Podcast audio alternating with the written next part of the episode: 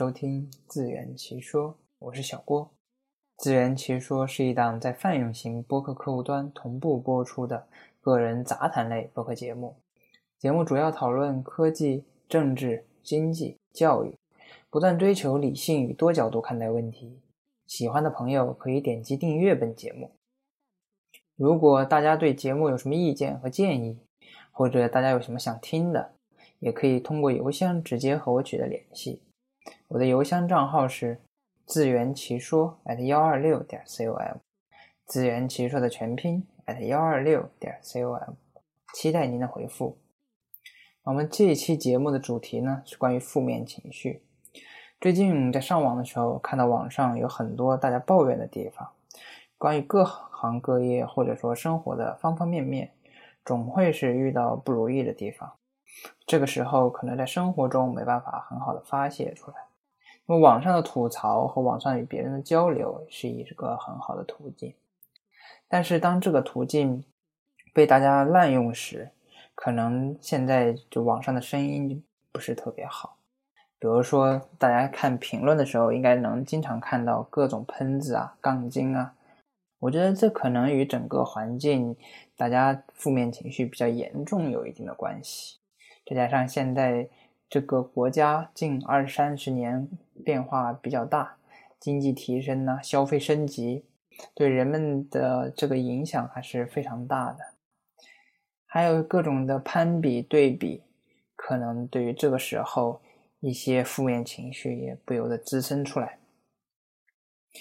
那么现代社会的话，很多时候这个房价呀、消费的物物质的增长啊，教育的增长啊，现在很多年轻人也都不敢结婚。像我的话，在深圳可能对于房价也有一些无奈吧。而且最近我看到一些资料，有说这个抑郁症这个群体是非常庞大的，然后抑郁症的得病的人数也是非常多的。但是这个时候，大家却没有把抑郁症这个病症当一回事，那很多时候只是把它当成一些不开心。或者说有一点呃忧郁啊，或者说有些矫情。那我记得我看了一个很早的这个中央台的一个开讲节目，其中有一期是讲这个抑郁症的。然后当主主讲医生在问有谁有心理困扰时，然后有很多人举手。当有人在当主讲医生在问谁有过心理疾病甚至需要治疗的时候，只有几个别人举手。当最后再问谁有精神疾病的时候，只有主讲医生一个人举手。其实这也反映出来大家对于这种负面情绪的认识的不足，或者说只是简单的认为我最近有一些不开心，然后呢也并不会把它当成什么重要的事情。当然，今天主要不是讲抑郁症了，不过抑这个也有一组数据可以先分享给大家。抑郁症全球共有三点五亿患者。抑郁症不同于通常的情绪波动，它会对日常生活中挑战产生短暂的情绪反应。每年自杀人数估计在一百万人左右，那可能这个数字远远超乎大家的想象。当然，这个还有一个主中国的数字，中国超过有五千四百万人患有抑郁症。占总人口的百分之四点二，然后也就是说，有一百个人里面就有四点二个人患有抑郁症。我想，工作或者学习的朋友，他在一个班级里面，怎么着也有四五十个人，多则上百人。那可见，现在这种负面情绪对人们的影响是尤其严重的。但是，为什么人们会有这么重的这个负面情绪呢？难道仅仅是因为这么大的环境的变化所带来的吗？其实这一块的话，我也有在网上查了一些资料，其中我看到一个比较有意思的一个实验，是美国的一个社会心理学家所做的一个社会实验。实验内容呢是告诉被试者要做一个手术，然后将被试者分为两组，这个分是随机的。然后在第一组参与者中，那这个科学家们会强调手术的正面效果，就是告诉这些被试者，这个手术有百分之七十的成功率。而对于第二组的参与者呢，科学家主要强调手术的负面效果，即告诉这些被试者有百分之三十的失败的概率，其他的手术步骤的告知是完全相同的。最终的结果是，当人们得知手术的成功率为百分之七十时，他们会肯定这个手术；如果他们关注于百分之三十的失败，则不会接受这个手术。另外，他们又做了一个有趣的小实验，就是随后他们又告诉第一组实验者：“你们也可以认为手术有三成的失败。”结果，第一组实验者改变了想法。不再倾向于这个手术，然后科学家们又告诉第二组实验者：“你们也可以认为手术有七成的成功可能。”结果与第一组不同，他们依然保持了原有的意见。第二组实验者似乎从始至终都在这个损失的框架下思考，一直是在考虑的是失败的概率，而忽略了成功的概率。其实，通过我述说的话，我想大家肯定是知道的。无论是百分之三十的失败，还是百分之七十的成功，其实他们是一样的概率。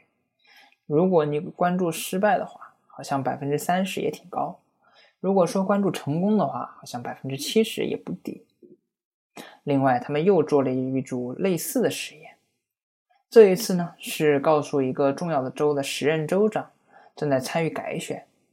同样还是两组实验者，然后呢是以两种不同的阐述方式来通知实验者这个业绩，就是告诉这些实验者这个州长在工作中的业绩如何。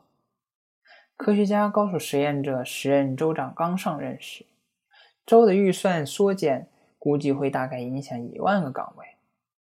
一组实验者了解到，在这位州长的带领下。其中有百分之四十的岗位被保留了下来，因此他们觉得这个州长嗯业绩还不错，从而变得很欣赏他。另一组实验者就了解到，在这位州长的领导下，职位减少了百分之六十，因此他们认为州长的业绩非常差，从而不支持他。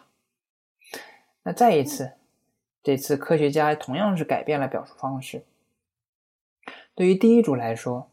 科学家更强调负面影响后，也就是告诉他们，其实这是减少了百分之六十的工作岗位。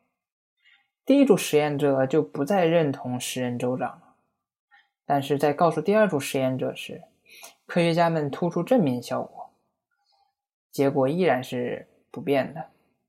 他们并没有改变这个对州长的态度。第二组实验者始终不欣赏这个州长。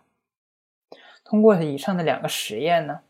我们大家可以发现一个有趣的现象：如果一开始人们就在这种损失的框架下来思考问题的话，那么人们是很难看到对自己有益的，或者说对自己有利的地方。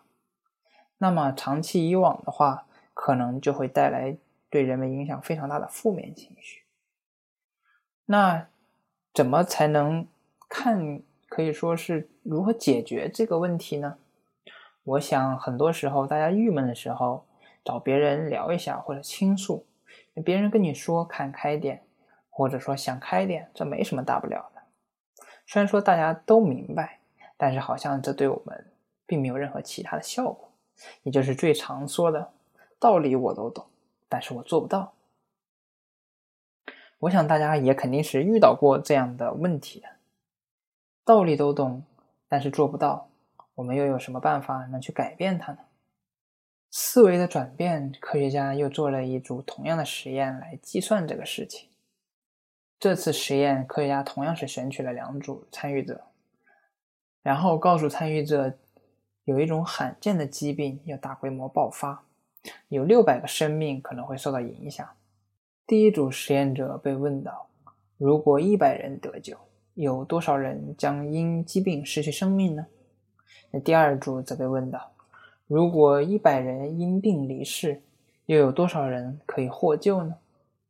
他们只是简单计算六百减一百，两组都是一样的。但是第一组实验者需要从有益转为损失，而计算的同时，第二组实验者需要从损失转变为有益。科学家对两组人们的计算进行了简单的计时，同时就发现，从有益转换到损失计算速度更快，平均只需要七秒；而从损失转换为有益则需要更长的时间。平均则需要十一秒，这也恰恰说明我们从损失转为有益时需要更长时间，或者说更艰难。我们面临着如此多的问题，反而我们又很难从损失转换为友谊。这个时候，可能就更需要我们对于我们思想的控制，或者说自我的引导。如果说真的确切有什么办法能够。解决负面情绪，或者说让人直接变得开心，我想应该没有什么人能够立马做到。但是，有时候人们的思想，或者说人们对于负面情绪的重视，可能也来源于外部的环境。比如，任何一个人都没办法脱离比较，在朋友之间、邻居之间、亲戚之间，甚至父母也会拿小孩拿家庭来比较，现在的幼儿园的学生有时候都知道哪某某家有钱，或者说某某某家比较穷。既然大的社会环境是这样子，我们有时候没办法改变整个社会环境，或者说在经济社会下，这种情况是短时期内无法避免的，因为现在是一个追求物质的社会，或者说是一个物质极大丰富的社会。有钱和没钱的情况下，你能所体验到的东西也是有比较多的区别的。但是现在生活其实也没有那么多痛苦，只是很多时候人们过于追求更高的需求，而忽略了基本。那这个时候可能人们就更容易获得悲伤或者说负面情绪，因为欲望的追求肯定是无穷无止。有时候就算是。全部都满足，又会有新的欲望产生。那这里说一个题外话，就说欲望吧。古代这个秦始皇已经统一了六国，大家都是知道的。那么当他已经处在人生巅峰，好似天下无敌时，那他又全部的欲望都被满足了吗？显然不是。每个学历史的人都知道，秦始皇最后是死于修仙嘛。不断追求长生不老，然后秦氏万代。那这个时候证明，哪怕他得到了世界的全部，他也有一部分的欲望是不会被满足的。我在网上又看了一个加利福尼亚大学戴维斯分校的一项研究，我觉得可能会对这个负面情绪的调整会有一些帮助。他是这么说的：就每天花几分钟的时间写一写你想感谢的事情。就能明显提高自己的快乐和幸福感受，以及自己的健康也会有所提升。我们也可以更好的复述好的消息与其他人分享。我们常认为痛苦需要陪伴，发泄可以帮我们减轻负面情绪，说出来我们这一天过得有多糟糕，感觉就会好一点。所以，我们不停的谈论那些把我们逼疯了的领导，那些不回电话的朋友。还有那些恼人的、任何细节都可能出错的工作会议，但是我们忘记了倾诉那些好的事情。也许戴维斯分校的这个研究是有一些反直觉的。也许我们认为把负面情绪全部发泄干净以后，生活将会变得美好。但是其实有时候细细，但是有时候细细的回想，也许早晨的一个问好，或者说别人的一个打招呼。一次尊敬，一次感激，都可能让我们的一天变得美好。也许我们回想一下每天的美好，并与别人分享，然后别人再把别人的美好再与你分享，互相之间分享美好，也许就能让我们更快的过渡到正面的情绪，而忽略了负面的情绪。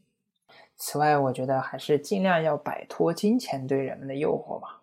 可能摆脱金钱的诱惑确实是比较艰难，或者说在当下的环境，金钱能够使人得到一些最基本的生存保障，或者说最基本的生活的状态。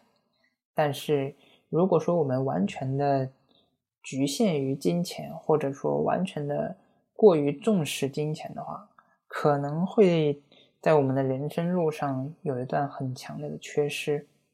毕竟时光过去以后是不会返回的。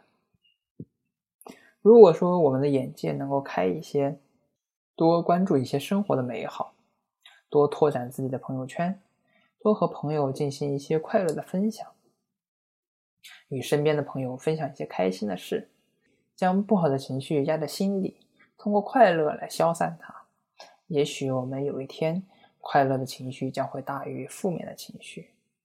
我们的负面情绪也会随着快乐的情绪的增加，也可能也就消失殆尽。也许那个时候，我们才能真正的享受生活，体验生活。那今天的节目就到这里。如果大家有什么想听的，或者说想了解的，欢迎与我取得联系。我的邮箱账号是自圆其说 at 幺二六点 com，自圆其说的全拼。at 幺二六点 com，我们下期再见。